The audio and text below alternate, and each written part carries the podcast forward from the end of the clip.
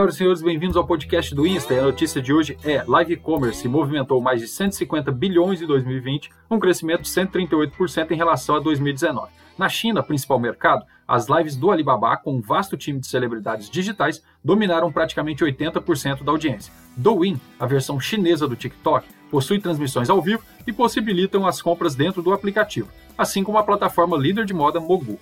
Os anfitriões, conhecidos como Key Opinion Consumer, demonstram e criticam os produtos, explicando os recursos, respondendo perguntas e às vezes cantando e entrevistando convidados famosos. Um verdadeiro show de entretenimento. Quanto maior o número de seguidores interessados em comprar os produtos, maior será o desconto que o digital influencer conseguirá com as marcas parceiras. As categorias com melhor performance de vendas são cosméticos, moda e alimentos. Só para ter uma referência, quando falamos do e-commerce na China, estamos falando de um mercado que ultrapassou um trilhão de dólares em 2020. Um grande abraço e até a próxima.